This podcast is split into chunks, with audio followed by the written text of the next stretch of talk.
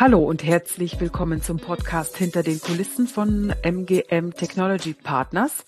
Mein Name ist Diana Knežević und heute wollen wir die echte Insights in unsere internen Themen und Arbeitsweisen geben. Bei mir zu Gast ist heute Martin Warndorf, mit dem ich mich über das Thema DevOps unterhalten werde. Hallo Martin, schön, dass du da bist. Stell dich doch einfach mal kurz vor, was machst du bei MGM? Hallo Diana, erstmal vielen Dank, dass ich in den Podcast kommen konnte. Ich leite bei MGM ein Projekt, in dem wir den Systemintegrationstest für eine ganz komplexe Systemlandschaft entwickeln. Und in der Systemlandschaft werden pro Jahr viele, viele neue Versionen von Softwareprodukten installiert und wir entwickeln konstant neue Tests und dabei muss man natürlich immer wieder sicherstellen, dass nach der Installation der Systeme alles noch korrekt läuft und funktioniert und die Geschäftsprozesse sauber durchlaufen. Und in der Position brauchen wir natürlich Entwickler, Tester und DevOps und Administratoren, mhm. die uns dabei helfen. Mhm. Das äh, hört sich nach einem sehr diversen Team an. Heute konzentrieren wir uns mal auf die DevOps-Rolle bei dir im Team.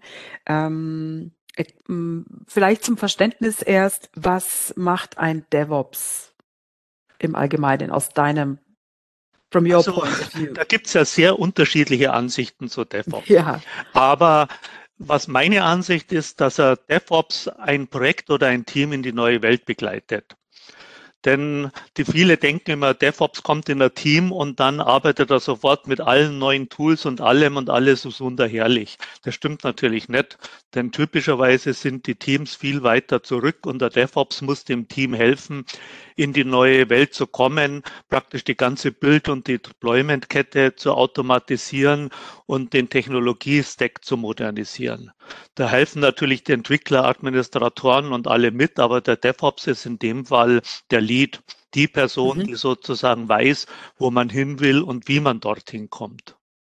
Das dauert auch in der Regel. Also sowas kann man nicht in paar, innerhalb von ein paar Wochen erreichen, sondern Dafür braucht man typischerweise ein bis zwei Jahre, bis man ein Team in die neue Welt gebracht hat. Bei manchen Projekten sogar noch länger. Also je größer das Projekt, desto zäher ist natürlich alles, weil in einem Projekt mit 30, 40 Leuten muss ich ja alle mitnehmen. Ich kann ja nicht einfach nur drei, vier Leute in die neue Welt bringen und der Rest bleibt irgendwo auf der Strecke. In einem kleinen Team mit zwei, drei Leuten kann man sowas auch in ein paar Monaten schaffen. Mhm. Wenn ich das richtig verstehe, dann äh, bedeutet das ja, dass ein, ein, ein, ein DevOps ähm, in so ein Team auch reinwachsen muss. Ähm, wie integriert, wie integriert ist denn ein DevOps oder wie integrierst du einen, äh, einen oder eine neue Kollegin äh, im Bereich DevOps ins Team?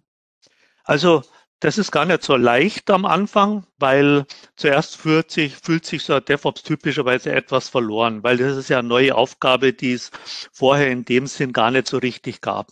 Aber da muss man halt dann sofort dafür sorgen, dass man klare Aufgaben findet und dann den DevOps mit den Administratoren und Entwicklern zusammenbringt. Bei uns ist das zum Beispiel typischerweise das Systemtest-Team. In dem Team werden eben die Tests geschrieben, die auf andere Systeme zugreifen, und die auch komplexere Deployments und alles haben. Und in dem Team ist es als erstes natürlich wichtig, solche Aufgaben zu automatisieren und das Deployment zu verbessern. Und dort kann dann der DevOps gleich mit den Systemtestentwicklern zusammenarbeiten. Dann ergibt sich natürlich ganz schnell, ganz automatisch eine Zusammenarbeit mit den Administratoren weil du musst ja praktisch diese neuen Skripte, die ganzen Sachen in die Welt bringen, in unsere Systemlandschaft. Wir haben da bei uns einige hundert Server am Laufen, also da ist einiges geboten und das heißt, du musst dich da auskennen und wenn du dich auskennen musst und eben am Anfang neu reinkommst, dann musst du zuerst fragen. Und dann wendest du dich natürlich an die Administratoren und kommst mit ihnen natürlich auch gut zusammen. Und wir versuchen natürlich auch, soweit es geht, Meetings zu schaffen, dass sich die Leute treffen. Wir haben halt jetzt ein verteiltes Team, das auf mehreren Standorten verteilt ist. Und da ist es natürlich mit Treffen nicht immer ganz so leicht. Und durch Corona haben wir das Treffen auch etwas verlernt. Aber da sind wir jetzt auch gerade wieder kräftig dabei, das wieder zu verbessern und dafür zu sorgen, dass wir uns wieder öfters treffen können. Das erleichtert natürlich die Zusammenarbeit ungemein, wenn man sich schon mal wieder direkt getroffen hat und zusammen einfach was äh, Bier getrunken hat oder irgendwas im Abendessen hatte mit Pizza und ähnlichem. Das fördert das Zusammenleben und macht es dann leichter, über WebEx oder Telefon Sachen auszutauschen. Mm, da gebe ich dir absolut recht. Ähm, also ein, ein ähm, jemand, der bei äh, dir im Team als DevOps anfängt, lernt also, startet meist mit der Systemtestentwicklung, lernt viel auch von den Admins. Was lernt denn so eine Person noch also das erste ist mal, wie kommt man überhaupt in so einem großen Team zurecht? Wie, wie arbeitet man in so einem großen Team? Weil wir haben eben sehr viele Aspekte, die wir abdecken müssen, sowohl fachliche als auch technische. Und wie komme ich da zurecht? Also wie muss ich zum Beispiel mit Jira umgehen, unserem Vorgangskontrollsystem? Mit wem muss ich alles wo telefonieren, wer sind meine Kontaktpersonen. Das ist das Erste, was man lernt praktisch. Das ist so das Rüstzeug, wie arbeite ich in einem großen Team. Dann ist es natürlich so, dass man auch Erfahrungen mit verschiedensten Tools machen kann. Also es ist klar, dass man Jenkins, Git, Artifactory, Cloud und ähnliches natürlich lernt und Kubernetes und Helm-Charts. Aber man wird nicht jedes Tool perfekt lernen, sondern sich typischerweise auf zwei, drei Tools stärker einschießen, weil man mit denen halt mehr zu tun hat. Aber in den Tools wird man bei uns sehr viel Details lernen, weil wir eben eine komplexe Landschaft haben, in der wir fast alle Funktionalitäten benötigen, die ein Tool hergibt und mehr, die man über Skripte sozusagen außenrum bauen muss. Und das lernt man. Wie reiht sich das Tool aus? Wie baue ich Sachen drumherum, um die Macken oder die Defizite des Tools auszugleichen. Mhm. Hm, wenn du sagst, dass äh, man ja mit, mit vielen Personen ja zu tun hat als DevOps, dann gehört ja, ich überlege gerade, welche menschlichen Komponenten, also ähm, oder was an menschlich, welche menschlichen Eigenschaften äh, jemand noch mitbringen muss, um äh, diese Rolle gut ausfüllen zu können. Und äh, und da habe ich jetzt das Networking rausgehört. Was willst du sagen? Was, äh, welche, welcher Typ Mensch passt noch in dein Team? Also das ist eine sehr gute Frage, weil es ist so, als DevOps wenn ich mich in mein Kämmerchen verkrieche, dann kann ich nichts erreichen. Also ich muss als DevOps einfach mit sehr vielen Leuten immer wieder kommunizieren. Und ich auf der einen Seite muss ich mir Hilfe holen. Auf der anderen Seite muss ich äh, Sachen verteilen, Aufgaben verteilen und muss Sachen zusammenführen. Also diese Kommunikationsfähigkeit ist natürlich sehr, sehr wichtig. Das heißt, ich muss mit verschiedensten Leuten einfach umgehen können. Sind nicht alle Leute gleich und die einen helfen einem sofort, den anderen muss ich zuerst erklären, warum ich was will und damit muss ich einfach umgehen können. Und ich muss stressresistent sein, mhm. weil es passiert ja immer, dass irgendetwas nicht funktioniert, es aber heute noch funktionieren soll, muss oder ähnliches. Da muss ich natürlich auch damit umgehen können und einfach einen kühlen Kopf bewahren und schauen, dass es einfach funktioniert und dass ich mit Hilfe der anderen die Probleme löse und das wieder zum Laufen kriege. Und das erfordert halt eine gewisse innere Ruhe und viel Kommunikationsfähigkeit. Aber man kann einiges davon lernen. Also jemand, der natürlich von vornherein nicht mit anderen reden will, geht's nicht, aber die meisten merken eigentlich relativ schnell, wie man dann mit den anderen kommuniziert, weil wir haben im Team eine sehr gute Atmosphäre. Also wenn man jemand fragt, kriegt man immer eine vernünftige Antwort und die Leute haben einen sehr guten Umgang untereinander. Also das macht die Sache schon deutlich leichter. Mhm. Also eine gewisse Kommunikationsfähigkeit, eine Stressresistenz, eine gewisse Menschenkenntnis äh, muss die Person mitbringen. Jetzt sprachen wir die ganze Zeit von dem DevOps.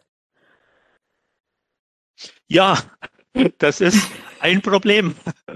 Wir haben also ich kenne einige Frauen, die als Administratoren arbeiten. Ich kenne sogar relativ viele, die als Entwicklerin arbeiten. Aber ich kenne leider keine einzige, die als DevOps arbeitet. Ich würde es mir sehr wünschen, wenn wir auch eine Frau bei uns als DevOps hätten. Ich habe leider nur noch keine getroffen. Also bitte meldet euch bei uns sehr gerne. ja, ähm, ja, sehr gut. Vielleicht ähm, ganz zum Schluss noch eine persönliche Frage an dich. Was schätzt du an MGM am meisten?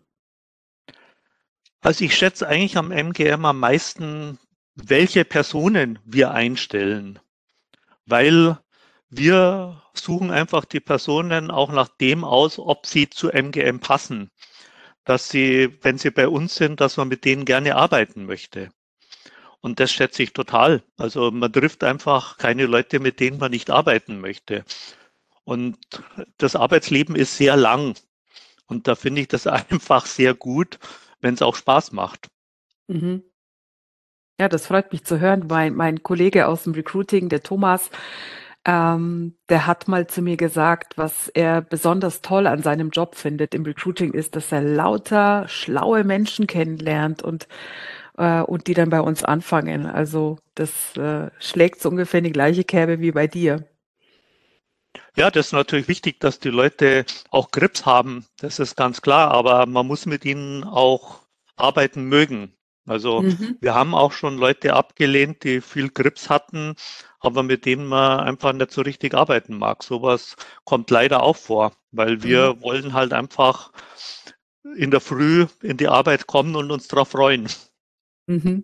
Mhm. Wahre Worte. Ja, lieber Martin, ich danke dir für deine Gedanken und die ganzen Einblicke, die, die du uns gegeben hast in deinen Alltag und in dein Team. Ja. Ja, vielen Dank auch an dich. Es hat mich gefreut, an dem Podcast teilnehmen zu können und ich hoffe, dass wir viele Leute damit erreichen können. Immer wieder gerne, Martin. Liebe Zuhörer, liebe Zuhörerin, wenn du mehr über MGM erfahren möchtest, dann hör gerne rein in unseren, in unsere anderen Podcast-Folgen. Wir haben ja noch einige.